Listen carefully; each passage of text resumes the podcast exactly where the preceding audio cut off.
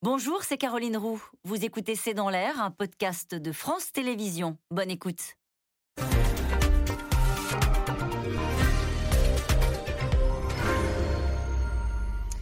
Bonsoir à toutes et à tous. Nous attendons vos questions SMS, Internet et réseaux sociaux pour alimenter notre discussion. L'espoir aura été donc de courte durée. Hier, après l'annonce d'un retrait des troupes russes dans la région de Kiev, les négociations semblaient avancer. Pendant quelques heures, les diplomaties ont vu s'ouvrir une brèche entre les Russes et les Ukrainiens, ouvrant même la porte à l'hypothèse d'une rencontre entre Poutine et Zelensky. Mais ce matin, après de nouveaux bombardements, l'impression est un peu celle d'un retour à la case départ. Pourtant, l'Ukraine, après avoir renoncé à l'OTAN, semble prête à accepter l'idée d'une neutralité. Aujourd'hui, les Occidentaux sont soumis à la stratégie d'un Poutine qui joue la montre, positionne ses troupes et continue de pilonner ces villes stratégiques qui lui résistent encore. Alors Poutine est-il militairement en difficulté? Quelles sont les pistes qui ont le plus de chances d'aboutir? On parle là naturellement de la diplomatie. A-t-il vraiment l'intention de négocier, négocier, bombarder Le double jeu de Poutine, c'est le titre de cette émission. Avec nous pour en parler ce soir, François Clémenceau,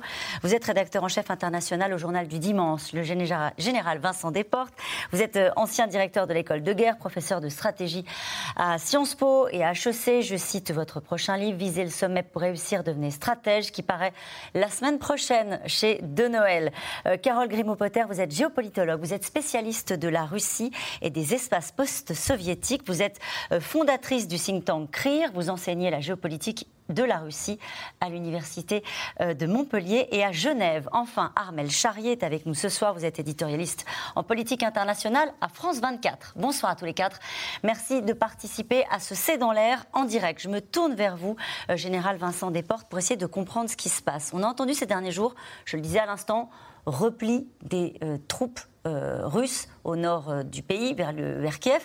finalement, on a l'impression que c'est un repositionnement. Que se passe-t-il sur le terrain? Les Russes sont-ils en difficulté? Il se passe exactement ce que vous avez dit, c'est-à-dire que M. Poutine joue la montre. M. Poutine a besoin de gagner du temps pour se remettre dans une position qui lui permettrait éventuellement de réattaquer. Et donc, ces négociations qui n'aboutissent pas, elles sont pour moi, juste d'abord un outil pour arriver à faire patienter, pour éviter que les Ukrainiens euh, n'attaquent trop, Il a besoin de gagner du temps, puisqu'on a bien compris que sa première manœuvre n'avait pas fonctionné, celle qui consistait à se saisir de Kiev très rapidement, le 25 ou le 26 février. La deuxième non plus n'a pas marché, celle qui était une manœuvre de submersion de l'armée ukrainienne du nord au sud en engageant toutes les forces en même temps, sans aucune concentration des efforts. Et donc ne respectant pas un, des principes fondamentaux de la guerre. Et donc là, on sait qu'il a engagé la plus grande partie de ses troupes et de ses meilleures troupes, et qu'il faut absolument qu'il arrive à se réarticuler, à recapitaliser en termes de munitions, de carburant, de morale, de repos. Donc il va s'installer, il est en train de s'installer sur une ligne qu'il pourra tenir beaucoup plus longtemps. Ensuite, nous verrons s'il décide de négocier ou bien s'il décide de reconcentrer ses forces, cette fois-ci, pour aller attaquer soit vers Odessa. Oui, c'est-à-dire qu'on ne sait pas du tout à quel stade il en est. Si c'est une pause pour relancer une offensive peut-être encore même plus brutale, ou si, euh, parce qu'il est en difficulté, euh, il, se, retire euh, en se disant je vais me concentrer que sur quelques villes qui seront mon objectif stratégique. Euh, tout, est possible. Tout est possible. Ce, qui est sûr, c'est que là, il a besoin d'un mois, qui va correspondre ah d'ailleurs à la, à la Rasputitsa. Pour, il ne peut pas réattaquer maintenant, c'est pas possible. La Rasputitsa, il faut nous rappeler ce que hein, c'est. C'est le, le, le, sol va devenir un magma de boue dans lequel les chars ne peuvent pas progresser. Et une armée blindée mécanisée, elle a besoin de se déployer, sinon les chars sont tirés comme à la foire sur les routes. Donc pendant là, il est obligé de s'arrêter quoi qu'il arrive. Ça ne veut pas dire qu'il a perdu la guerre. On, est, on entend déjà des gens dire alors ça y est, est-ce qu'il est en difficulté? C'est pas ça qui est en train de se et là, s'il n'a pas perdu la guerre, et M. Zelensky ne l'a, ne l'a pas gagné. Là, il gagne du temps, il s'arrête dans une guerre qui peut reprendre dans un mois et durer, hélas, encore extrêmement longtemps. C'est vrai que sur la méthode, quand le vice-ministre russe de, la Défense, il y a quelques jours, dit il a été décidé pour accroître la confiance de réduire radicalement l'activité militaire en direction de Kiev, on se dit, bon, euh, ils sont en difficulté, ils sont obligés de ralentir. Oui, mais en même temps, vous voyez bien, euh, l'activité de l'artillerie russe euh, sur les plus grandes villes du pays qui n'ont pas encore été prises est absolument considérable. Euh, mm. Occasionne des dégâts matériels et humains, mais tragiques. on a vu ce qui s'est passé donc et ce qui continue de se passer à Mariupol. On voit ce qui se passe à Tchernigev ce sont des bombardements intensifs et dont on ne voit pas comment l'objectif final n'est pas de raser ces villes une fois qu'elles auront été euh, toutes évacuées de, ces populations. Et on voit bien où ces populations euh, essayent de, ou, tentent de partir. C'est sur des convois humanitaires avec l'aide du Comité international de la Croix-Rouge lorsque c'est possible, et ça n'est pas toujours possible, et ou vers la Russie de façon un peu obligée. Donc cette situation-là, elle, ne s'arrête pas, ça continue tous les jours. Cette armée bombarde des zones euh, d'habitation civile. On a essayé de se convaincre qu'il y avait une difficulté et que du coup c'était euh, peut-être la perspective d'une négociation, on va beaucoup en parler ce soir, ou d'un cessez-le-feu. Mais c'est parce que précisément dans une négociation, on a intérêt à arriver euh, en position de force, ça n'est pas forcément de prendre des villes, mais ne serait-ce que les vider de ses habitants, c'est quasiment un objectif euh, pour l'armée russe et pour Vladimir Poutine que de pouvoir arriver face à un Zelensky, si un jour cette rencontre se produit, et de lui dire tu es, tu, es le patron d'un pays qui est vidé. Il y a déjà 4 millions d'Ukrainiens qui ont quitté euh, leur pays, vous en avez probablement plus du double qui a été déplacé par le conflit, et donc d'un point de vue offensif, si vous voulez, c'est un résultat. Et la question effectivement est de savoir si ça peut continuer comme ça et combien de temps. Et c'est là où euh, quand on parle de semaines ou de mois, euh, je ne sais pas, je, me pose moi-même la question de savoir si euh, militairement, économiquement, stratégiquement, diplomatiquement, tout ça peut durer plus que des mois. Je suis pas pour certain? Qui, pour les Russes? Pour les Russes, naturellement. Parce que on voit bien que euh, le général a parfaitement raison de dire que Zelensky n'a pas gagné la guerre. Il a gagné la guerre politiquement et, médiatiquement, mais militairement, il ne l'a pas gagné. Il résiste. Il, il, lance un certain nombre de contre-offensives là où c'est possible. Et on voit bien que d'ailleurs qu'à l'ouest de Kiev, il y a une très belle contre-offensive de l'armée ukrainienne qui est en cours. Mais tout ça ne suffit pas. Hmm. Et donc, il y a un moment où effectivement, il va falloir négocier. Mais pendant qu'on négocie, et ça, ça se passe euh, effectivement euh, en Turquie, eh bien, on continue de se battre. Et c'est ça qui est peut-être difficile à entendre pour euh, les gens qui nous regardent, en tout cas pour les observateurs que nous sommes, c'est de dire on continue à se parler et à considérer qu'on fait des avancées alors que vous parlez de Mariupol. On bombarde aujourd'hui des postes de la Croix-Rouge en ce moment même à Mariupol. Armel Charrier. Oui, parce qu'on reste dans une logique de guerre. La guerre, pour l'instant, elle est encore là. Donc, du coup, c'est elle qui va définir comment est-ce qu'on va faire les pourparlers. Donc, il y a toujours un objectif de victoire qui se met en place. Finalement, en plus, dans ce qu'on voit chez les Russes, ça reste rationnel. C'est-à-dire que euh, Qu'est-ce que voulait Poutine au départ? Qu'est-ce qui nous a surpris? C'est qu'il veuille l'ensemble de l'Ukraine. À la base, on se disait ce qu'il veut, c'est l'Est. Bon, là, du coup, on voit qu'il replie ses troupes sur l'Est du pays. Il est autour de, du Donbass, élargi, pour le prendre plus que dans les mmh. qualités qui étaient précisées, mais donc il est en train de le prendre. Il a ses troupes qui arrivent de Russie, et puis du coup il est en train de monter en fait toute une contre-offensive pour prendre les résistants ukrainiens, et qui eux sont une armée qui sait se battre, en, tenaille. C'est ça son objectif, c'est ça ce qu'il est en train de faire. De l'autre côté, il a Mariupol, dont il est en train de s'occuper, parce que non seulement ça lui donne toute la mer d'Azov, mm. mais en plus, quand il lâche Mariupol, il sait que derrière, il pourra mettre une autre force qui contiendra Mariupol, peut-être Wagner, et que donc, du coup, ça lui libérera des hommes qui pourront continuer le combat. Je peux vous montrer cette carte, pardonnez-moi, Armel Charrier, parce que là, pendant que vous parlez, on voyait la carte, euh, justement, qui accompagnait ce que vous expliquez. Ce qu'on voit en rose, là, c'est pas des, des zones d'occupation d'occupation, de, occupée par euh, euh, et possédée par l'armée russe. Euh, est-ce, est-ce que c'est le cas? Est-ce que toute cette bande-là qu'on voit en, couleur rosée, ce sont des endroits où l'armée russe est en, domine la situation? Alors, je, vois en partie, pas tout, mais grosso modo, oui. Après, il y a forcément des poches sur lesquelles on est en train de se battre, parce qu'on est en train d'essayer. Après, il y a des endroits où on essaie, vous voyez par exemple entre Mykolaiv et Kherson, on essaie de, de prendre des, des, ponts qui du coup sont tenus par les Ukrainiens. On essaie effectivement de faire toute cette tracée. Mais là, on la voit bien, cette carte. Donc là, elle est très parlante. Si vous cassez Mariupol, vous récupérez le port, mais dans ce cas-là, ça veut dire que derrière, vous pouvez faire monter vos troupes qui prennent à l'arrière, en fait, euh, de la région du Donbass. Et c'est là où les Ukrainiens sont bons et sont en train de se battre. Mm. Quant au combat que l'on voit du côté de Kiev, or forcément, ça continue parce que c'est la, c'est la capitale. Tcherniv, pourquoi est-ce qu'on bombarde Tcherniv Parce que c'est un gros nœud routier, c'est un gros nœud ferré, c'est un gros nœud d'approvisionnement. Donc on tape aussi là-dessus. Peut-être qu'ils ont d'autres objectifs, les Russes, en ce ce moment. Ils ont la possibilité de bombarder, ils ont la possibilité de détruire. Donc ça fait partie de toute la, j'allais dire, de tout ce qu'on est en train de mettre en place. mais on avait dit que ces troupes-là se retiraient justement dans, ces, deux villes qui on était Hier, on était un peu sur cette côté un peu positif de se dire ça se retirait, ça ne veut pas dire que ça partait définitivement. S'ils continuent à combattre à Tcherniv, à bombarder, on est effectivement sur du bombardement, euh, c'est certainement aussi parce qu'il a des choses parce qu'à un moment donné, quand vous cassez, à Lviv c'est le cap, à un moment donné, quand vous prenez les réseaux de carburant, quand à Tcherniv vous allez casser des routes ou des choses comme ça, c'est-à-dire que derrière, vous laissez aux Ukrainiens un territoire qui va être un peu amputé de forces combattantes derrière. Donc vous compliquez la vie. Et après cette démonstration, euh, Carole Grimaud-Potter, on se dit, il n'est pas si en difficulté que ça? Alors effectivement, on peut se, on peut se demander s'il est en difficulté euh, ou peut-être en train de hiérarchiser ses objectifs. Hein. C'est-à-dire que peut-être au départ, euh, le, euh, la stratégie était euh, de conquérir toutes les principales villes au nord, à l'est, au sud en même temps. Ils ont compris que ce n'était pas possible.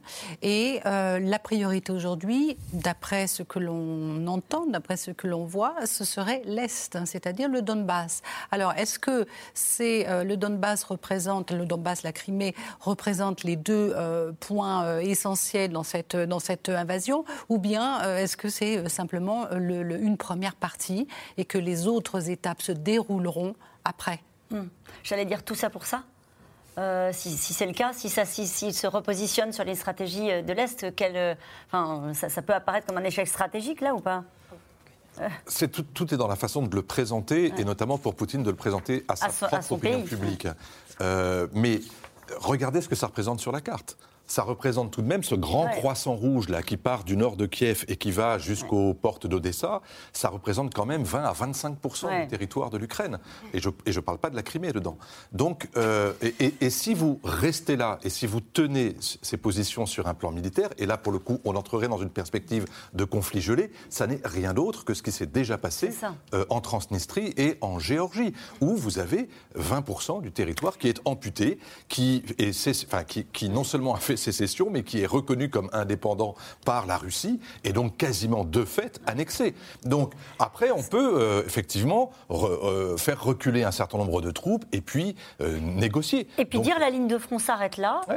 Et, je me, et, on, et, on, s'en tient à cette négociation avec l'Ukraine. Le problème, c'est qu'on ne sait pas si ça s'arrête là dans la tête de Vladimir Poutine.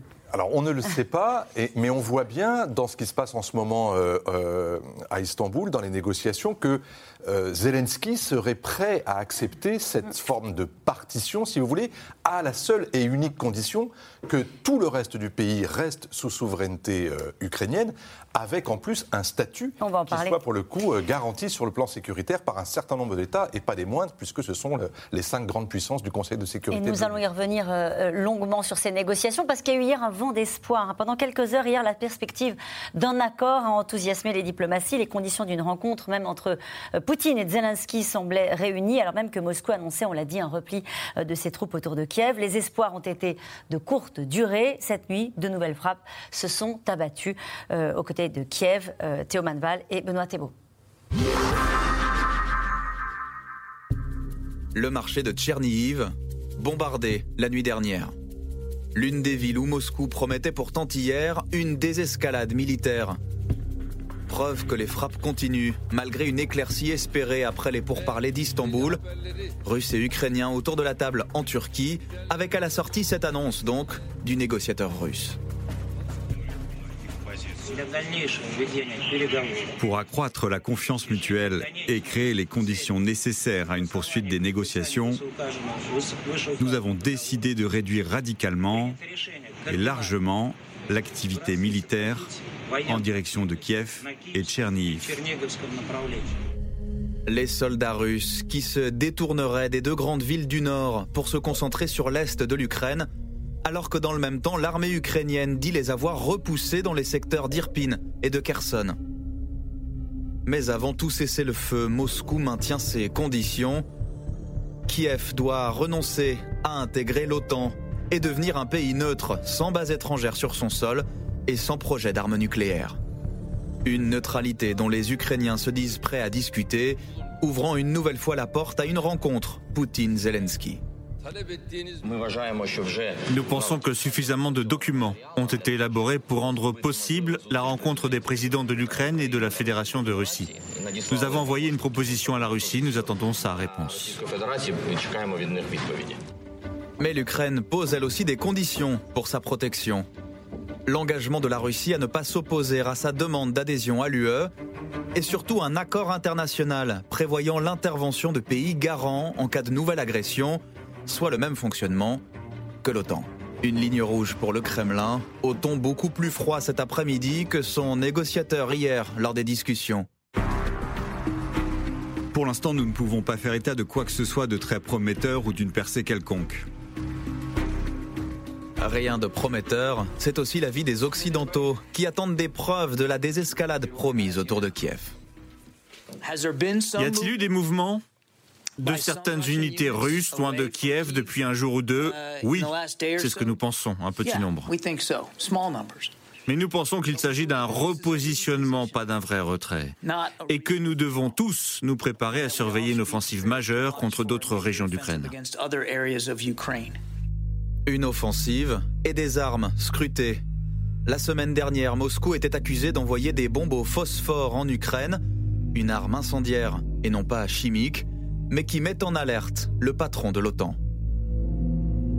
L'usage d'armes chimiques serait totalement inacceptable, horrible et changerait la nature du conflit. Cela aurait des conséquences massives, je ne les détaillerai pas. Pendant ce temps, le sud et l'est de l'Ukraine vivent toujours sous les bombes. En se retirant en partie du nord, les forces russes veulent justement concentrer leurs efforts ici, sur des villes comme Mariupol.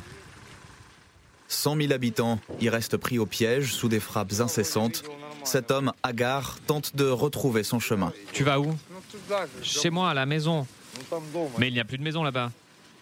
Il y a encore quelque chose chez le voisin.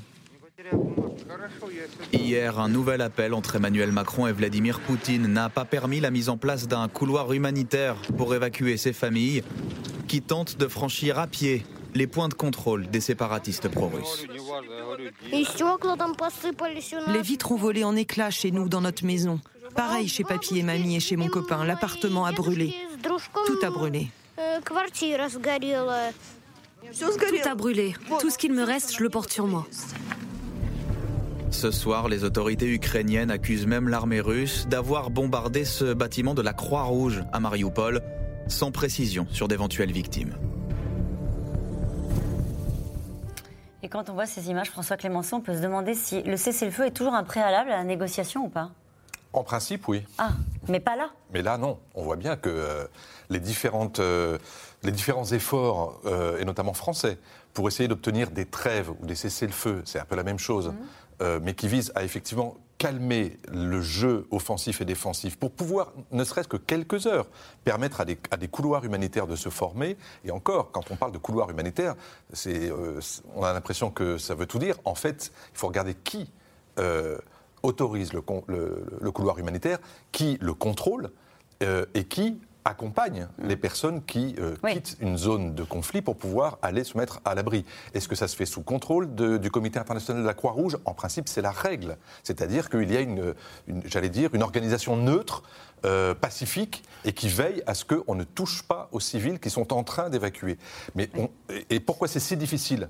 À Mariupol en ce moment. C'est quoi 4 jours, 5 jours que les Français essayent d'obtenir euh, cette trêve humanitaire sur Mariupol parce que l'enjeu est décisif. Mais parce qu'ils sont en train, en ce moment, je le disais, je le rappelle, ils sont en train de bombarder euh, les, centres de la Croix-Rouge à Mariupol. Et quand on vous disait, il y a de ça 15 jours, 3 semaines déjà, qu'on observait quelque chose qui, se, qui était comparable à ce que faisait l'armée russe aux côtés de l'armée syrienne en Syrie, cette sorte de syrianisation des offensives où on bombarde massivement, y compris les hôpitaux, parce qu'on soupçonne du côté offensif les hôpitaux, et bien évidemment, de soigner des soldats, de soigner des résistants, ou même d'abriter des activités suspectes. Oui, on bombarde des zones d'habitation civile, on bombarde des hôpitaux, on bombarde des, on bombarde des, entrepôts, et y compris des centres commerciaux. C'est-à-dire que, à Mariupol en l'occurrence, et là les preuves sont assez flagrantes, euh, on fait tout ce qui est possible pour que cette population n'ait plus d'eau, plus d'électricité, plus de nourriture et soit condamnée à fuir. C'est déjà le cas depuis euh, euh, plusieurs jours. Hein, Naturellement, cette, stratégie-là. Et, des deux tiers de ses habitants. Et pourtant, cette ville tient parce que euh, l'armée ukrainienne en fait évidemment un enjeu stratégique, de la même manière que les, que les Russes. Cette ville tient parce que les Occidentaux aident les Ukrainiens massivement dans cette ville-là. Cette ville tient parce qu'il y a une résistance des, des populations. Comment cette ville peut tenir quand on voit ces images? Cette ville tient parce qu'il y a encore 100 000 personnes à tuer pour qu'elle tombe, quelque part. Ça, c'est pas comme ça. Il y a des gens dans les caves, en fait, ça, c'est pas exactement comme ça. Et puis, euh, on, entend, on entend des, Ukrainiens dire Moi, de toute façon, je ne partirai pas, j'ai des blessés, tant qu'il n'y a pas de couloir, je ne partirai pas. Et donc, et donc, ils se défendent. Alors, on voit bien, euh, quand même, ce que fait M. Poutine. M. Poutine dit Je veux bien faire un couloir humanitaire à partir du moment où vous déposez les armes. donc, on voit bien qu'il pose à chaque fois des conditions qui sont euh, totalement irréalisables. Alors, vous avez, à juste titre, parlé de syrianisation, mais c'est la grosnisation aussi, la mmh. staligranisation ou la berlinisation. c'est l'armée russe revient à ses fondamentaux. L'armée russe, c'est d'abord une artillerie qui détruit et ensuite des hommes qui avancent. C'est un double jeu. Bien sûr, bien sûr, c'est un double jeu. encore une fois, le point, c'est de, de, conquérir des, des, gages. Donc il n'a pas. Et, moi, j'ai toujours su que ça ne se ferait pas, cette affaire-là. Il n'a aucun intérêt à le faire. Alors, il y a des gens qui vous regardent ce soir et qui se disent pourquoi est-ce que dans ces conditions-là, puisqu'aucune règle humanitaire ne sont respectées, pourquoi est-ce qu'on négocie encore? Patrick, dans les Hauts-de-Seine, Vladimir Poutine ne cherche pas de porte de sortie, il poursuit ses objectifs. À quoi bon chercher à négocier avec lui? Mais parce que quand vous ne négociez pas, vous arrêtez le dialogue, et là, c'est une montée aux extrêmes. Pourquoi est-ce que, à quoi ça sert la négociation? Ça sert in fine à obtenir un résultat, mais ça sert surtout à, à maintenir, maintenir le dialogue, à comprendre l'autre, à le tester. C'est-à-dire que finalement, obtenir un résultat concret, ça n'est juste que le quatrième objectif des négociations. Il faut absolument continuer à parler. C'est absolument Ça nous aide vraiment à les comprendre, Armel Charrier? Oui, et puis pour rassurer votre téléspectateur, euh, à partir du moment donné où on discute, il y a quand même des mots qui convainquent un peu. Vladimir Poutine, certes, il s'est pris une claque sur, sur Kiev, et voilà. Mais on arrive aussi peut-être là à lui dire bon, bah, l'Ukraine en entier, c'est pas possible. Euh, et on va lâcher la capitale, on va se contenter d'être sur une partie autre. Enfin, je veux dire, à un moment donné, il y a quand même une force de dialogue. Euh, surtout savoir exactement ce dont il a envie et ce qu'on ne sait pas encore exactement. Sur Mariupol, on sait que ça, ça fait partie des zones qui, de toute manière, allaient être bombardées. Il l'avait dit très clairement. En plus, à Mariupol, il faut quand même pas se le il y a quand même des milices aussi ukrainiennes qui sont là, qui se battent. Alors on parle d'Azov, mais il y en a aussi d'autres. Et donc du coup, il y a effectivement des combats intenses qui sont en train de se générer dans la ville. Mais ailleurs, c'est pas le même cas. Et c'est bien la problématique, c'est qu'il y a des civils. Après, on ne sait pas qui a raison, qui a tort, qui a poussé les choses, etc. Ce qu'on sait, c'est que la population, elle paye le prix le plus dur, le plus violent. Donc il faut continuer à les discuter parce que c'est la seule manière, à un moment donné, d'avoir ces, ces prémices de choses qui sont Qu'est-ce qu'on a obtenu? On a obtenu quand même un peu une sorte de désescalade sur certaines choses. C'est-à-dire qu'on a euh, évidemment un président Zelensky qui commence à dire qu'il ne veut plus aller dans l'OTAN, donc ce qui est quand même le mot qui rassure Vladimir Poutine et le mot qui rassure les Américains, parce que ça veut dire qu'on peut commencer à rentrer dans un dialogue, même s'il parle d'autres choses, même si les choses derrière sont quasiment impossibles. Mm. Cette alliance de pays étrangers avec la Chine, avec euh, la Turquie, avec Israël, qui pourrait intervenir militairement s'il a besoin, etc. C'est ce qu'il demande. Euh, si on n'est pas dans une alliance militaire, c'est difficile de dire qu'on peut aller. Mais au moins, ça, ça veut dire qu'on est C'est qu'on a obtenu de Zelensky qui cède. On a obtenu de Zelensky, à la limite, soit qui cède, soit que aussi, ils reprennent à pied sur des choses qui étaient mises en place, c'est-à-dire que l'Ukraine, ce n'était pas un territoire. Il y avait effectivement une guerre larvée, il y avait un processus de Minsk. On a obtenu de Vladimir Poutine, qui est arrivé à se battre aujourd'hui, à lui dire, eh bien voilà, on continue la guerre, mais on est tout doucement en train de la décaler. Je ne vous dis pas qu'on a obtenu grand-chose, mais pour les civils, on est quand même dans quelque chose qui est en train de se, mettre en place. Carole Grimaud-Potter, on a beaucoup entendu parler de neutralité, en se disant hier, parce qu'hier c'était une journée positive, hein. on s'est dit, ça y est, ils vont se voir, il va peut-être y avoir cet entretien tant attendu entre euh, Poutine et Zelensky. On a un accord autour de cette notion de neutralité. Qu'est-ce que cela recouvre? Alors la neutralité, euh, la neutralité pour, euh, en tout cas dans les dans les euh, dans les propositions faites par l'Ukraine, oui. neutralité donc non intégration dans l'OTAN ni dans aucun bloc, aucune alliance. Hein, ça c'est important. dans le principe de neutralité, c'est aussi, alors là ça pose un petit problème du côté ukrainien, c'est cette démilitarisation. Ce que demandent les Russes, c'est-à-dire ne pas que l'armée ukrainienne ne dispose pas de matériel qui serait susceptible de menacer la sécurité de la Russie. Euh, c'est cette neutralité aussi, c'est la, la non-présence de troupes étrangères dans le, dans le pays et la non-présence de bases étrangères. Donc, euh, ce Quelle est, la différence avec le mémorandum de Budapest de 1994 Alors, 1994. Il faut rappeler ce qui s'est passé.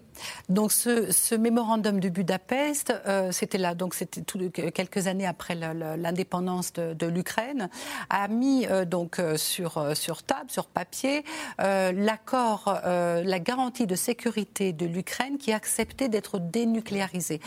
L'Ukraine était le principal territoire où se trouvaient les missiles soviétique à l'époque.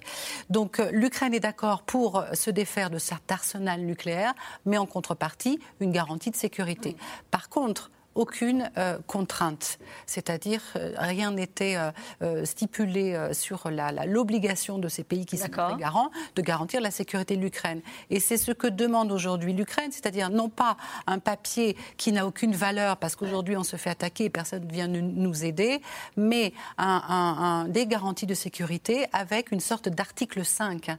c'est-à-dire une véritable garantie d'être protégé en cas d'agression. Et ça, c'est inacceptable pour Vladimir Poutine si C'est pas sûr. Ça, dépendra vraiment de, ce qu'on met derrière chaque mot et chaque virgule et chaque paragraphe, parce que euh, on voit bien là dans, les, dans, dans, ce qui se dit autour des négociateurs, il y a plein de nouveaux concepts qui sont là. Il y a effectivement ce qu'on vient d'évoquer sur la neutralité. Mm-hmm. On parle même d'une neutralité à l'autrichienne. Euh, ça voudrait dire effectivement une, un pays qui a le droit d'avoir une armée, mais qui n'a pas le droit d'avoir une armée euh, avec du matériel offensif pour pouvoir agresser l'un de ses voisins. On parle aussi euh, d'une possibilité pour euh, l'Ukraine d'adhérer à l'Union européenne. Autrement dit, euh, l'Union européenne n'a pas encore une, n'a pas encore d'alliance militaire en tant que telle. Elle a juste une politique étrangère et de sécurité commune, mais qui a du mal à s'exprimer. Et ça prendra encore beaucoup de temps, sans doute, pour que ça donne quelque chose. Mais la simple idée que l'Ukraine puisse rejoindre à terme, pas demain matin, mais de rentrer dans un processus d'adhésion à l'Union européenne, n'est plus considérée comme une ligne rouge pour Vladimir Poutine. Autrement dit, euh, l'idée même mm. qu'on évoquait tout à l'heure de ne plus dénazifier le pouvoir euh, ukrainien, autrement dit que Zelensky puisse rester au pouvoir et éventuellement se faire réélire, n'est plus non plus Apparemment, ça, on l'a obtenu, c'est ça que vous voulez dire bah, On. Euh, Zelensky, les négociateurs, son équipe, son gouvernement, le peuple ukrainien derrière lui, euh, euh, en tout cas, avec le soutien effectivement des Européens et des Occidentaux, a effectivement permis cela. Donc, est-ce que c'est une base maintenant qui peut servir de discussion? Tout le monde doit l'espérer. Euh, est-ce que c'est uniquement euh, des promesses un peu faites en l'air, des ballons d'essai qui sont lâchés par les Russes pour essayer de voir comment on réagit tous ensemble? Probablement aussi. Donc, dans ce brouillard-là, si vous voulez, j'ai l'impression que, euh, c'est ce qu'on disait un peu tout à l'heure, chacun essaye d'avancer des concepts, des formules, des idées pour qu'on puisse, un, obtenir le moment voulu un cessez-le-feu et donc une cessation des hostilités, et deux, une vraie négociation sur quel sera le futur statut de l'Ukraine. On a l'impression, vu d'ici, qu'il joue parfois avec nos nerfs. Euh, quand on, entend, on entend le porte-parole du, du, Kremlin dire ce matin il n'y a rien de très prometteur, ni aucune percée, alors que la veille au soir, on avait cru comprendre qu'il y avait des avancées. Ça, c'est classique. C'est du grand classique de toutes les négociations où... Euh, euh, on fait mine de réclamer davantage ou on fait mine d'accepter et puis avant de reculer pour pouvoir éventuellement euh, euh, faire de la surenchère le lendemain. C'est ça des négociations, mais attendez, ça se passe comme ça chez nous entre Européens depuis oui, des années. Oui, le problème c'est qu'on a vu ce reportage avec ces civils, c'est-à-dire qu'il n'y aurait pas cette urgence humanitaire et cette guerre en cours, on pourrait prendre le temps de jouer au chat et à la souris, là moins. Oui, mais en même temps, Zelensky sait pertinemment qu'il euh, a un atout considérable pour l'instant. Ça ne veut mhm. pas dire que ça va durer des semaines ou des mois, mais il a pour l'instant un soutien de sa population. On l'a longtemps évoqué dans cette émission, une sorte de, de, courant patriotique derrière lui qui, malgré les difficultés et les horreurs de la guerre, soutient sa démarche de résistance et de négociation. Et vous savez, pour beaucoup d'Ukrainiens, dire, le Donbass, euh, la Crimée, euh, éventuellement même euh, toute cette zone dans le sud-est de l'Ukraine, beaucoup d'Ukrainiens considèrent que si, ça. si, ça. devait devenir russe, ce ne serait pas non plus la grande catastrophe pour la nation ukrainienne. Ce sont des régions où il y a une, de très fortes minorités russophones. On ne les considère pas toujours d'ailleurs comme des Ukrainiens. pour beaucoup, ils se sont mis à l'écart du jeu politique ukrainien. Bon, donc, mais il ne faudrait pas non plus que, précisément, dans cette pause qu'on évoquait tout à l'heure, les Russes se servent de cette pause pour pouvoir continuer à agresser hmm. plus à l'ouest, euh, parce que là, effectivement, ce serait le cœur même du pays ukrainien qui serait menacé. Vous parlez de ces zones-là, ce sont les incursions mineures en Ukraine dont avait parlé Joe Biden, c'était ça hein Oui, oui. Notamment. Notamment, d'accord. Alors en tout cas, on va poursuivre cette conversation, allez-y. Pour, pour finir, clôture d'un point, en plus, cette zone, ce qui est intéressant, c'est qu'elle donne à Vladimir Poutine la profondeur stratégique dont il a besoin pour protéger la Russie. Et donc, à partir du moment donné où il y a cette zone qui est sous son contrôle, c'est pour ça qu'il peut accepter éventuellement derrière qu'on ne parte pas dans une, zone militaire, parce qu'il a quand même cette, cette ligne tampon qui est là. En tout cas, c'est un autre canal euh, de négociation, euh, des négociations menées par l'oligarque euh, Roman Abramovich, qui était présenté, il était représenté et il était présent hier à Istanbul. Le richissime patron du club de foot de Chelsea a tenté de jouer les intermédiaires entre la Russie et l'Ukraine, une initiative visiblement pas toujours du goût de tout le monde au Kremlin, car le milliardaire aurait été, selon le Wall Street Journal, victime d'empoisonnement, une méthode qui porte la marque des services russes. Juliette Perrault, Nicolas Baudry-Dasson. C'est peut-être le seul oligarque russe connu du grand public. Roman Abramovich, propriétaire du club de football Chelsea. Un milliardaire, adepte des yachts et des jets, détenteur de plusieurs passeports notamment israéliens et portugais. Un homme proche du Kremlin, mais qui n'en a jamais fait publicité. Filmé lors des pourparlers à Istanbul hier, il serait aujourd'hui un médiateur de l'ombre dans la guerre qui oppose la Russie à l'Ukraine. Information confirmée par les deux parties. Il y a eu des signaux de sa part et d'autres hommes d'affaires. Aidons, faisons quelque chose. Certains sont prêts à participer à reconstruire l'Ukraine après la guerre. Roman Abramovich est impliqué dans le maintien du dialogue entre les parties russes et ukrainiennes. Il n'est pas membre officiel de la délégation russe. Vous savez que notre délégation est dirigée par l'assistant présidentiel Medinsky. Cependant, Abramovich est présent à Istanbul à nos côtés. Un rôle de négociateur qui visiblement ne plaît pas à tout le monde. Selon le Wall Street Journal et le site d'investigation Bellingcat, Roman Abramovich aurait été empoisonné avec deux Ukrainiens lors d'une réunion début mars. À l'issue de la rencontre, l'oligarque aurait ressenti une vive douleur aux yeux jusqu'à perdre la vue pendant plusieurs heures. S'agit-il d'une tentative d'empoisonnement par arme chimique? Si oui, à l'initiative de qui? Pour les médias américains, il pourrait s'agir de partisans d'une ligne dure à Moscou, souhaitant faire échouer les négociations. Sans surprise, le Kremlin dément. Mais si le doute subsiste, c'est que l'empoisonnement est une arme bien connue en Russie. Le 20 août 2020, Alexei Navalny, l'ennemi numéro un du Kremlin, tombe malade lors d'un vol entre Omsk et Moscou. L'enquête conclut à un empoisonnement au Novichok. Le Novichok a été choisi précisément pour susciter la peur. Nous pensons que l'empoisonnement de M. Navalny pourrait avoir été effectué délibérément pour envoyer un sinistre et clair avertissement. Voici le sort réservé à toute personne qui critique et s'oppose au gouvernement. Le Novichok, un poison neurotoxique très dangereux, déjà utilisé deux ans plus tôt contre un autre ennemi du Kremlin. L'agent double Sergei Skripal empoisonné avec sa fille à Salisbury en Angleterre. À l'époque, deux suspects sont identifiés. Alexander Petrov et Ruslan Boshirov, décrits comme deux agents de la Direction générale du renseignement russe, repérés par des caméras de surveillance. Visiblement plus à l'aise pour passer à l'acte que pour se défendre sur cette chaîne de télévision russe. Qu'est-ce que vous faisiez à Salisbury? Nos amis nous avaient suggéré depuis longtemps de visiter cette merveilleuse ville. Salisbury, une ville merveilleuse C'est-à-dire C'est une ville touristique. Ils ont une cathédrale très célèbre, la cathédrale de Salisbury. Avant de passer à l'action, souvent le même procédé, des filatures très organisées. Lundi, le site d'investigation Bellingcat encore a révélé que l'opposant Boris Nemtsov aurait été surveillé pendant près d'un an par le FSB. Assassiné en février 2015, il était un leader des manifestations contre la guerre dans le Donbass et l'annexion de la Crimée. Je suis un patriote de ce pays parce que je suis contre la guerre. Je pense que nous n'avons pas le droit de nous comporter ainsi à l'égard d'un pays ami. C'est de la mesquinerie, c'est de l'imprudence, et le pire, c'est que cela nuit à la Russie. La guerre en Ukraine déjà, et la détermination du Kremlin à faire taire tous ceux qui ne respecteraient pas la ligne de Moscou. Alors justement, après ce reportage, on a quand même besoin de, quelques explications. François Clemenceau, comment cet oligarque peut-il être à la fois soutenu par le Kremlin On a entendu le porte-parole du Kremlin qui dit oui, il participe aux négociations et en même temps empoisonné par euh, des gens euh, proches du, du, pouvoir qui ne voient pas d'un bon oeil son, son rôle, c'est ça? Moi, pour l'instant, je prends toute cette histoire avec énormément de, prudence parce que ça paraît euh, dingue. Enfin, y a, rien ne tient vraiment debout. Et on, on, a, l'impression de, jouer au puzzle, mais avec des pièces qui ne sont pas du, même puzzle. Donc, euh, ça me paraît très bizarre. Mais alors, déjà, le fait que des oligarques euh, participent à des négociations, c'est assez courant.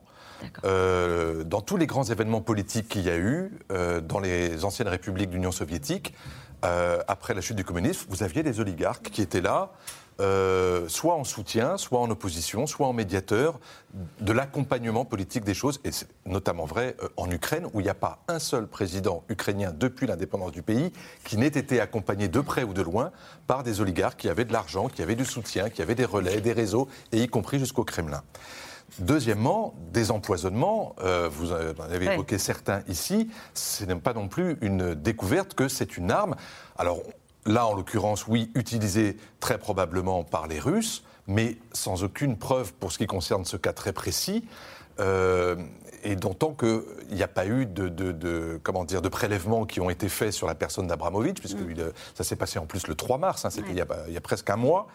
Euh, mais un, ancien président ukrainien a été empoisonné. Lorsqu'il y a eu la révolution orange en 2004, euh, il y avait ce, candidat à la présidence, Yushchenko, et un jour, on l'a découvert comme ça sur les images de la télévision. Il avait le visage tout boursouflé, presque purulent, et on a découvert qu'il avait été empoisonné probablement avec de la dioxine. Et ça, c'était euh, il y a 18 ans. Vous voyez? Mm. Donc, euh, il se passe des choses dans l'utilisation même de la menace, de l'intimidation, du jeu politique, de la négociation, où tous ces ingrédients, oui, se retrouvent. Maintenant, à dire qui, est que là, en l'occurrence, euh, euh, Abramovich a été empoisonné pour affaiblir la négociation en cours à Istanbul, je ne vois pas comment on parvient mm. pour l'instant à cette conclusion-là. Armel Charrier. Bah, moi, ce que je trouve qui est intéressant, c'est qu'effectivement, ça met d'une part la notion de réseau euh, des oligarques dans le jeu, avec tous les réseaux aussi qui portent, c'est-à-dire les réseaux de la criminalité, les réseaux de la corruption, les réseaux de l'enrichissement, qui eux sont transfrontières et qui sont effectivement aussi ceux avec lesquels travaillent les Russes. C'est pour ça qu'ils ont la Transnistrie, c'est pour ça qu'ils ont effectivement la Géorgie, enfin tous ces endroits-là. Lui, en plus, il, a, il, raconte cette histoire qu'on raconte autour de la table, c'est-à-dire qu'il est à la fois russe et à la fois ukrainien. Donc il a cette mixité de culture, de sang et de compréhension. Et puis euh, derrière tout ça, effectivement, cette histoire des empoisonnements, on ne sait pas quoi en tirer, mais c'est vrai qu'on est dans une zone où, je regardais au tout début, quand on parlait en fait des empoisonnements, les premières choses, c'était les parapluies bulgares, qui effectivement venaient de la Bulgarie. Ça veut dire qu'il y a une tradition qui reste, cette tradition d'empoisonnement. On l'a vu effectivement en Russie. du coup, elle, peut effectivement aller dans les deux sens. Hein. En tout cas, on découvre qu'il est au cœur euh, de, la négociation. Il aurait fait passer une lettre à Vladimir Poutine euh, de, la, de la part du président euh, ukrainien. Euh, et en fait, Poutine lui aurait répondu tout ça, ça va à la poubelle. Alors, ce sont des récits qu'on a eu dans la presse, et, savoir si ça s'est vraiment passé comme ça. En tout cas, on découvre qu'il y a une négociation parallèle qui est aussi menée par, par des oligarques. Oui, tout à fait. Euh, Abramovich est là aussi. alors c'est vrai, sa, triple nationalité est un atout. c'est quoi la troisième? Donc israélien, ukrainien et, et, russe et, portugais. portugais. Donc trois nationalités. Il est un atout, je dirais, dans le sens que cela fait 20 ans qu'il vit au Royaume-Uni. Donc euh, il a une connaissance de l'Occident qui est un atout pour la Russie, euh, dans parfois les difficultés pour les Russes de comprendre le langage diplomatique occidental et de, lire entre les lignes. Donc Abramovich peut être un atout. Il est là aussi en tant qu'homme d'affaires, il ne faut pas l'oublier. Euh, et il, il représente aussi les intérêts des hommes d'affaires ukrainiens qui se demandent qu'est-ce qu'il va se passer si l'Ukraine bascule dans le camp russe, que vont devenir nos, nos, intérêts. Mhm. Donc je crois qu'il est, il, est dans cette, dans cette configuration-là, euh, négociation. Euh, euh, un canal de négociation donc non officiel, mais également les affaires, les affaires ukrainiennes, les oligarques ukrainiens qui, euh, qui le considèrent aussi certainement comme un, porte-parole. Et Zelensky aurait demandé à Biden que les sanctions américaines ne, s'imposent pas pour Abramovich. Oui. Hein. Oui, oui, oui, la demande a été faite personnellement. En tout cas, euh, personnellement. et Biden. Euh, en tout cas, l'empoisonnement, ça reste une arme de guerre pour intimider. Et ça, c'est vrai que, alors peut-être pas dans cette affaire précise, mais ça, c'est la marque du FSB habituellement, hein, en général. sûrement, sûrement. Ou du GRU. C'est une vieille tradition. tout à l'heure, on parlait d'armes chimiques. C'est pas une arme chimique, c'est juste, c'est juste du poison. Mais peut-être derrière la question, c'est est-ce que ces gens-là veulent vraiment négocier ah moi, C'est la question. Moi, je ne pense pas, parce que M. Zelensky demande quelque chose qu'il n'aura jamais. En particulier, il demande à rentrer dans l'OTAN sans y rentrer, parce que quand, il demande que son intégrité territoriale soit assurée par les trois puissances nucléaires occidentales nucléaires, il sait très bien que ça n'est pas possible. Quant, quant, à M. Poutine, on voit bien que lui, euh, euh, il, n'offre rien qui soit acceptable. Il offre le dépôt des armes. Donc, euh, que que ces gens-là soient dans les, dans les négociations, c'est bien. Mais la question qu'il faut se poser aujourd'hui, c'est veulent-ils vraiment négocier? Moi, je ne le pense pas. Peut-être le voudront-ils un jour, mais aujourd'hui, M. Poutine n'a pas assez gagné pour commencer véritablement les négociations. Et quant à M. Euh, monsieur Zelensky, il pense pouvoir gagner plus avant de les entamer vraiment. Donc je pense qu'on est dans une période un peu trouble dans laquelle, de toute façon, rien n'avancera, oligarque ou pas. Ça sous-entendrait que les armes n'ont pas assez parlé les armes n'ont pas assez parlé. C'est toujours la question. Vous, disiez tout à, vous disiez tout à l'heure, ce qui est généralement vrai, que les, le cessez-le-feu est préalable, euh, préalable aux négociations. Mais ça peut être aussi le cas. Le, le, cessez-le-feu du 11 novembre, il est négocié, en 1918, il est négocié bien avant. Et en général, en général ce qui se passe, c'est que chacun, euh, avant de rentrer sur le tapis vert, on l'a déjà dit, cherche à améliorer ses positions sur le terrain. Et donc, je pense que des deux côtés, on a encore un espoir de pouvoir améliorer euh, ses positions. Et donc, on va jouer au chat et à la souris. On, mm. ira se promener à Istanbul un certain nombre de fois sans qu'on ait vraiment, mm. ni d'un côté ni de l'autre, la volonté d'aboutir. D'autant plus que quelque part, M. Zelensky est prisonnier de son propre discours. On, on, voit bien, il a tellement exigé, il veut tellement, qu'il va lui être difficile. Il a demandé ensuite, et vous le savez, qu'un référendum justifie les, les, concessions qu'il va faire. Se disant, il se dit, je ne pourrais pas donner beaucoup.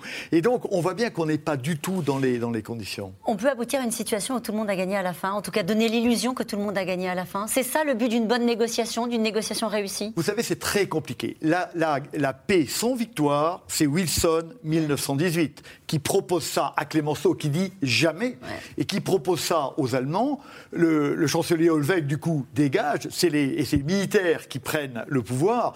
Hindenburg et, et euh, j'oublie l'autre, l'autre nom, Hindenburg, et dit non, non, on a eu tellement de morts qu'on va continuer à faire la guerre. Et c'est une vraie difficulté. La paix sans victoire, c'est un rêve mais c'est un rêve qui n'aboutit Alors, il y a ces négociations qui se déroulent en à Istanbul avec des oligarques, et puis il y a d'autres discussions qui se, qui se nouent en ce moment entre les Chinois euh, et les Russes. Je vous vois sourire, François Clémenceau, parce que c'est vrai qu'il y a eu cette déclaration euh, du chef de la diplomatie euh, russe, Sergei Lavrov, qui est en ce moment même en Chine et qui dit à quel point c'est l'avènement d'un nouvel ordre mondial qui est en train de se produire dans cette relation. voilà, on le voit, nous nous dirigeons vers un, un ordre mondial multipolaire, juste et démocratique, euh, dit-il. Vous vous rendez compte Ça fait rêver.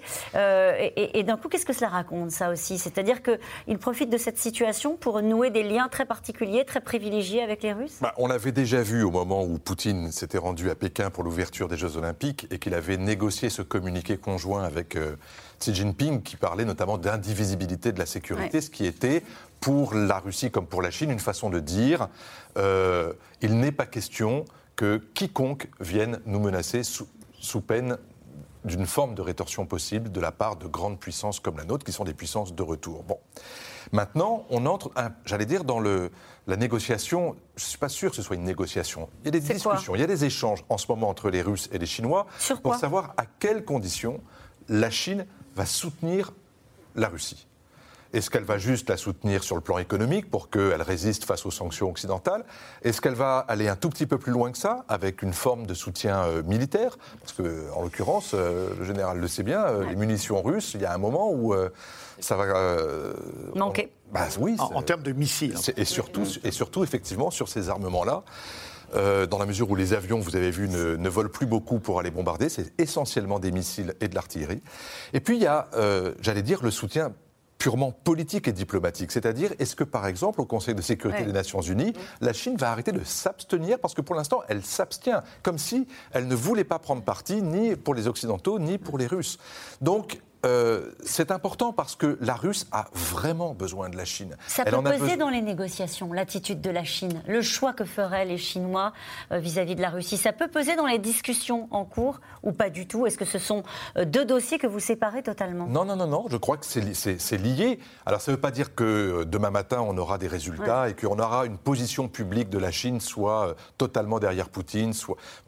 Mais c'est intéressant de voir que la Chine, pour l'instant, ne ferme pas la porte à ces échanges là parce que je pense qu'elle y voit aussi son propre intérêt, qui est de continuer à avoir une forme de vassalité avec la, avec la Russie. Tant que la Russie est demandeuse, c'est bon pour la Chine. Mm. Parce que ça veut dire qu'elle elle, elle a les, les clés de ce qui va se passer en Russie sur le plan énergétique, sur le plan politique, sur le plan militaire, etc.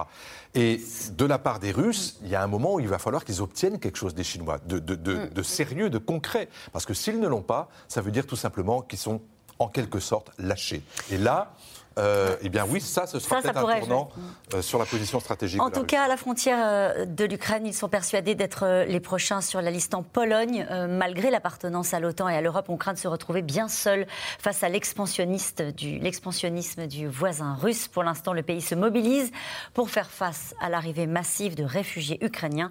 Reportage sur place des équipes de C'est dans l'air, Barbara Steck, Stéphane Lopez, avec un commentaire de Christophe Roquet. Les visages fatigués de ceux qui fuient la guerre. Sur la route de l'exil, cette gare polonaise à seulement 10 km de la frontière ukrainienne est une première étape. En un mois, 2 millions de réfugiés sont arrivés en Pologne. Alors pour faire face à cette situation exceptionnelle, la défense territoriale est appelée en renfort. Où est-ce que vous allez avec ça Vous avez besoin d'aide Où est-ce que vous allez avec ça Je vais tout de suite demander à un autre soldat de vous accompagner. Attendez un moment. Des jeunes volontaires comme Susanna Mazur, l'étudiante est sur place depuis le début de l'invasion russe. C'est l'horreur. Mais en tant que soldats, nous devons remplir notre mission et ne pas craquer. Ne pas montrer aux Ukrainiens qui arrivent que ça nous touche aussi. Vous pensez qu'il peut y avoir une guerre en Pologne? Difficile à dire. Je pense pour le moment que nous sommes en sécurité. Une hésitation de quelques secondes. L'angoisse d'être les prochains pousse de nombreux Polonais à s'engager.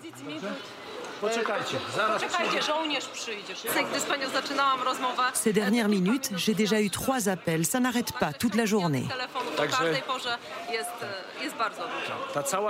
Toute cette situation en Ukraine a augmenté le nombre de volontaires.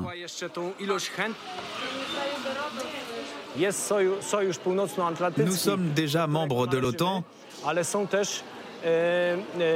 mais il y a des pays de l'Union européenne qui n'en sont pas membres.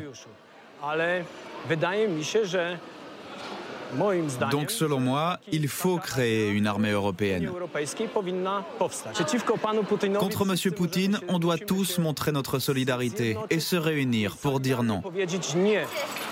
La guerre rebat les cartes et la Pologne, jusqu'à présent atlantiste et très réservée à l'idée d'une Europe de la défense, se retrouve aujourd'hui en première ligne. Les dirigeants polonais très virulents face à la Russie sont allés mi-mars jusqu'à Kiev pour apporter leur soutien à l'Ukraine et son président. L'Union européenne doit donner très rapidement le statut de candidat et plus encore, inviter l'Ukraine au sein de l'Union et lui donner toutes les armes pour se défendre.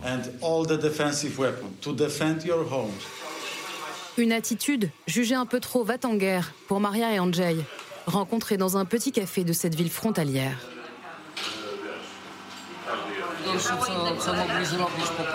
C'est le pire qu'il pouvait faire. Il provoque. Il pousse la Russie à nous agresser. Notre rôle devrait être d'aider les réfugiés, mais pas de se mettre en avant, pas d'armer l'Ukraine. Et la présence de l'armée américaine dans la région n'est pas pour les rassurer. Vous les avez vus marcher dans la rue? Ils me font penser à mes petits-enfants. Ils ont des regards juvéniles avec des costumes trop grands pour eux. Pour être honnête, je ne me sens pas vraiment en sécurité. Moi, j'ai ce sentiment d'être en sécurité. Mais l'OTAN n'a jamais été confrontée à une telle situation, donc oui. Je compte sur le fait que si la Russie nous attaque, les armées américaines, françaises, anglaises viendront. Mais est-ce qu'ils seraient envoyés tout de suite ou dans un deuxième temps? Je pense que nous devrons nous battre seuls avec notre armée. En cas de guerre, Pavel, le propriétaire, a déjà décidé qu'il mettrait sa famille à l'abri à l'étranger et qu'il rentrerait se battre. Difficile de ne pas se projeter. Au centre administratif, les rendez-vous s'enchaînent. Les demandes pour les passeports se sont multipliées par cinq, surtout pour les enfants. S'il faut partir vite, ces Polonais veulent être prêts.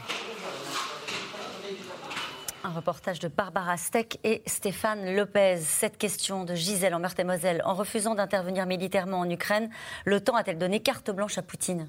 Bien, en quelque sorte, surtout en le disant d'entrée de jeu. Quand monsieur, quand monsieur Biden dit quoi qu'il arrive, je n'irai pas me battre, alors il, lève là toute ambiguïté stratégique et à ce moment-là, monsieur Poutine rentre dans une espèce de certitude stratégique et il attaque. Alors la, difficulté de l'OTAN, et qui sont, c'est une puissance nucléaire, enfin l'OTAN est une alliance nucléaire, c'est que euh, l'atome égalise les puissances. Nous sommes aussi puissants que les Russes en termes d'armes nucléaires, évidemment, mais l'arme nucléaire paralyse. Et nous sommes paralysés par le fait même d'avoir notre arme nucléaire. C'est bien pour ça que nous n'intervenons pas militairement. Mm. Cette euh, phrase du secrétaire général de l'OTAN, on l'a entendu tout à l'heure, hein, il disait le recours de la Russie à l'arme chimique aura des conséquences massives.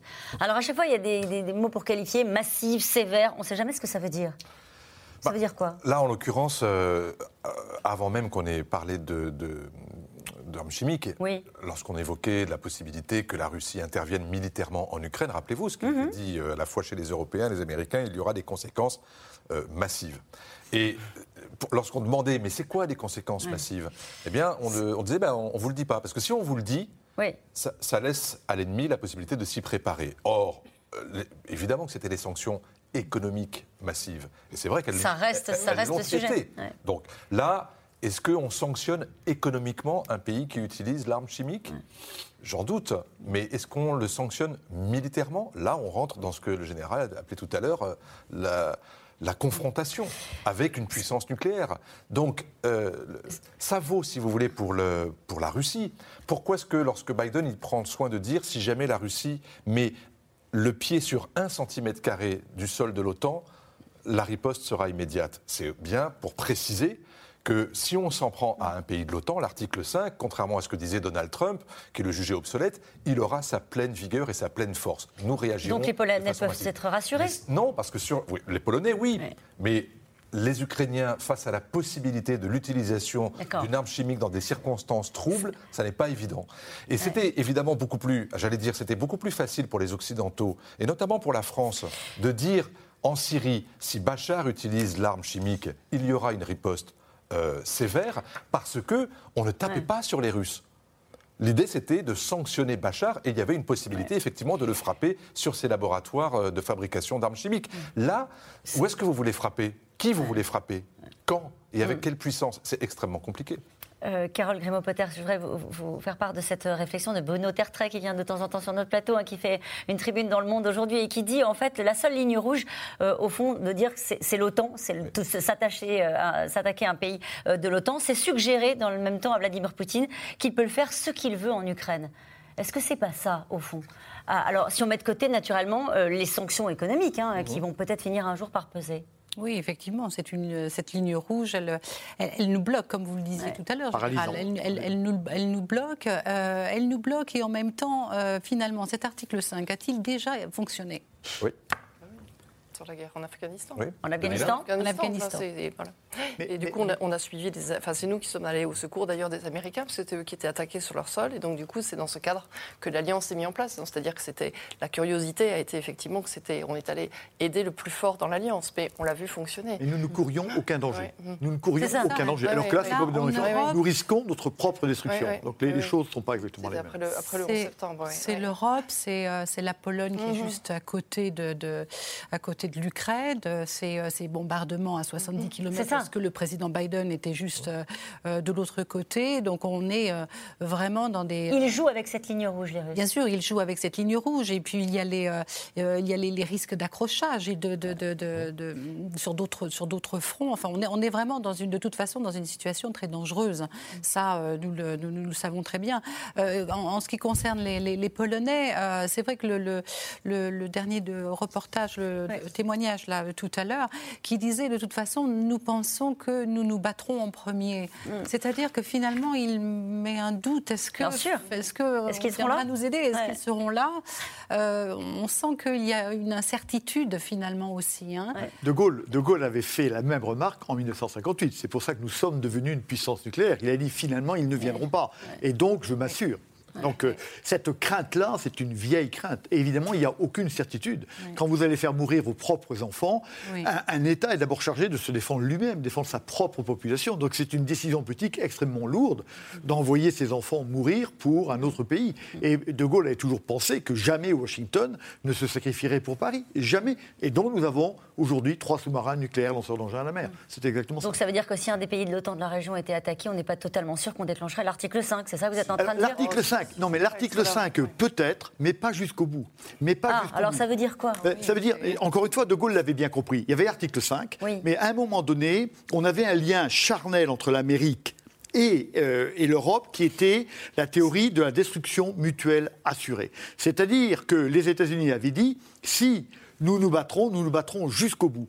Ensuite, ensuite, M. McNamara, 62, hmm. ayant compris que c'était extrêmement dangereux, a mis en place la stratégie de, réponse graduelle. Et De Gaulle a estimé que les combats se feraient en Europe, mais que jamais l'Amérique ne se risquerait elle-même dans ces combats-là. Donc, ça vous entendrait que si ça se déclenchait, ce serait avec des frappes aériennes, ce serait quoi? Sûrement, pour l'instant, pas plus. Bon. Tout de même, ce qui a progressé sur l'article 5, je trouve, c'est qu'il y a encore dix ans, il y avait des études assez sérieuses, et notamment produites par l'OTAN elle-même, qui disaient que si jamais l'Union, enfin, la Russie agressait euh, un pays de l'OTAN sur euh, sa frontière ouest, le délai de réaction des forces de l'OTAN capables de riposter, ce serait au minimum une semaine. Et qu'aujourd'hui, on voit que cette force de réaction rapide de l'OTAN, 40 000 hommes quand même, qui est aujourd'hui d'ailleurs commandée par la France en ce moment, eh bien aujourd'hui c'est 48 heures. Alors évidemment, il peut se passer beaucoup de choses en 48 heures, mais si vous voulez amener suffisamment d'avions, suffisamment euh, euh, d'artillerie et de troupes pour pouvoir défendre l'Estonie si elle était attaquée, ou la Roumanie demain matin, ou la Pologne, les choses pourraient aller beaucoup plus vite. Mais effectivement, sur le strict terrain conventionnel. Et nous revenons maintenant à vos questions. Poutine nous a habitués aux douches écossaises depuis le début. C'est désespérant pour ceux qui ont un espoir de voir enfin la paix. Oui, mais en même temps, il a une logique quand même, toujours, je répète. C'est-à-dire qu'il a la logique de vouloir prendre l'Est de l'Ukraine pour avoir euh, aujourd'hui une profondeur stratégique. Donc c'est quand même, on a quand même cette lisibilité-là. Il est encore en train de faire sa guerre, donc il n'a pas envie effectivement de replier les choses. Et puis, euh, il est dans la douche écossaise, oui, parce que des fois, il peut dire qu'il va calmer les choses.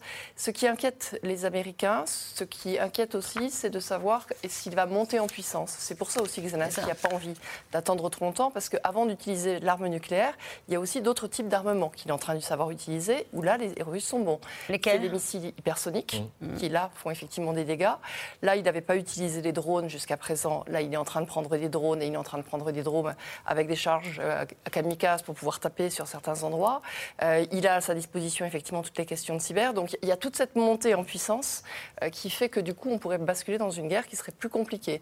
Donc ça, ce sera pour le côté froid de la douche écossaise. Une question d'Henri en Gironde, justement, sur ce que vous venez de dire. Poutine réorganise-t-il son armée en vue d'une offensive sur toute l'Ukraine? C'est-à-dire cette idée de monter en pression qui est visiblement redoutée aussi par les Américains. Il réorganise son armée sans conteste. C'est ce qu'il est en train de faire. Pour lancer une offensive sur toute l'Ukraine? Non, c'est ce qu'il a essayé de faire jusqu'à présent. Donc s'il relance une offensive, cette fois, cette fois-ci, il ne commettra pas l'erreur qu'il a faite. Donc il se concentrera sur un ou deux axes qui pourraient être probablement soit Odessa, soit Kiev. Euh, Poutine et l'armée russe sont-ils encore sur la même longueur d'onde c'est compliqué ça, parce que euh, c'est quand même pas non plus un, régime très transparent. Non.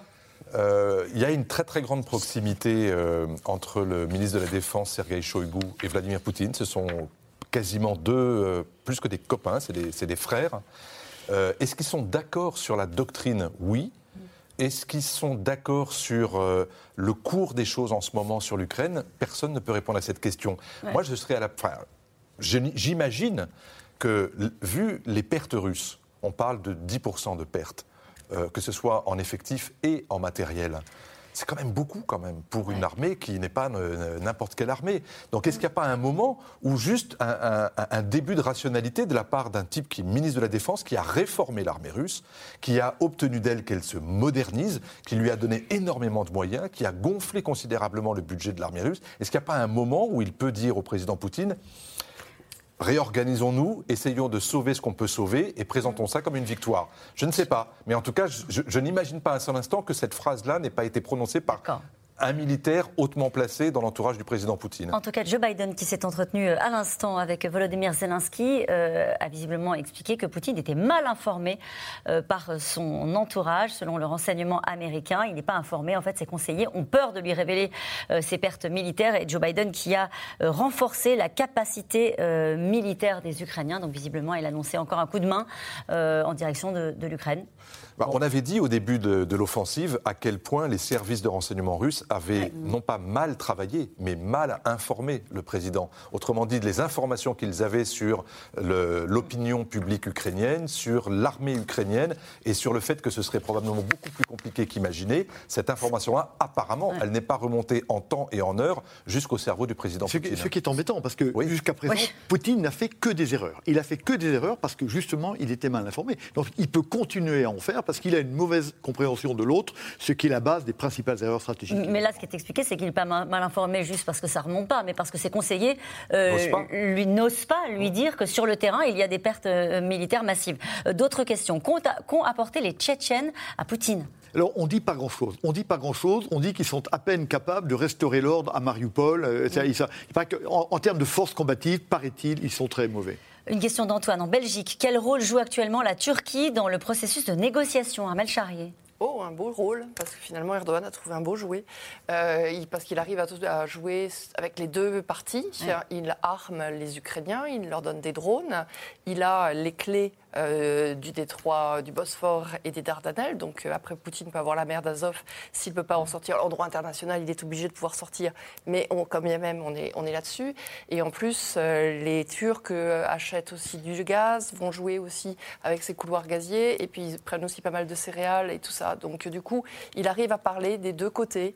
Il arrive à montrer qu'il a une certaine habilité. Il arrive à montrer qu'il est remonté en puissance vis-à-vis -vis de sa population. Et que donc, du coup, maintenant, il est capable de quitter ses ancrage, j'allais dire, classique, qu'on regarde quand on voit du côté du Moyen-Orient, etc., et de s'occuper aussi de questions européennes, tout en sachant qu'il est aussi dans l'OTAN. C'est ça que vous vouliez ajouter. Ah, un pays membre de l'OTAN, naturellement. Emmanuel Macron lui avait suffisamment reproché euh, d'être à la fois un membre de l'OTAN et de pactiser avec les Russes en s'armant des, missiles S-300 notamment et S-400, et puis de faire une guerre contre les Occidentaux euh, en Syrie euh, sans se préoccuper de Daesh, que là, effectivement, il, est sur un autre podium, si je puis dire. C'est-à-dire que si jamais il parvenait à, faire en sorte que les deux camps trouvent un terrain d'accord, ce serait le président d'un grand pays de l'OTAN qui y serait parvenu. Euh, le groupe Wagner est-il actif sur le territoire ukrainien?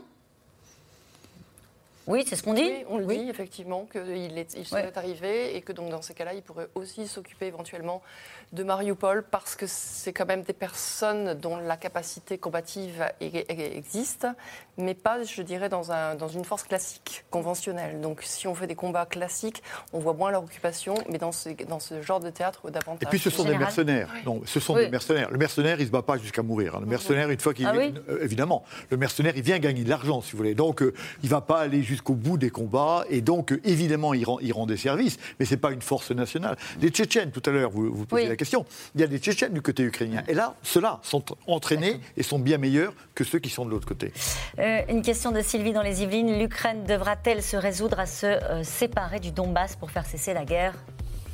C'est probable, mais ce n'est pas certain. Mais ce serait effectivement pour Poutine euh, l'un des objectifs recherchés, c'est de au moins de conserver peut-être pas la totalité du Donbass, mais en tout cas le, bon, le Donbass aujourd'hui aux mains des mm. séparatistes sur cette ligne de front et d'avoir ça, j'allais dire, de gagner avec la frontière qui va avec avec la frontière avec la Russie. Autrement dit, une annexion de facto de cette région ukrainienne. Merci à vous tous. C'est la fin de cette émission qui sera rediffusée ce soir à 23h40. Il est l'heure de retrouver Anne-Elisabeth Lemoine et toute l'équipe de C'est à vous. Bonsoir Anne-Elisabeth. Au programme ce soir. Bonsoir Caroline. Trois questions ce soir dans C'est à vous. Y a-t-il un scandale McKinsey? Y a-t-il un pacte secret entre Emmanuel Macron et Nicolas Sarkozy pour l'élection à venir?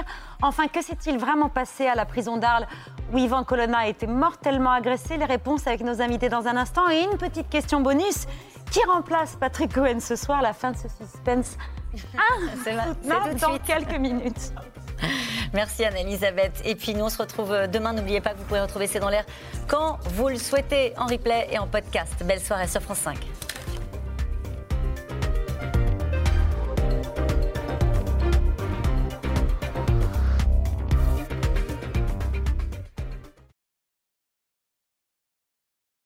Cela,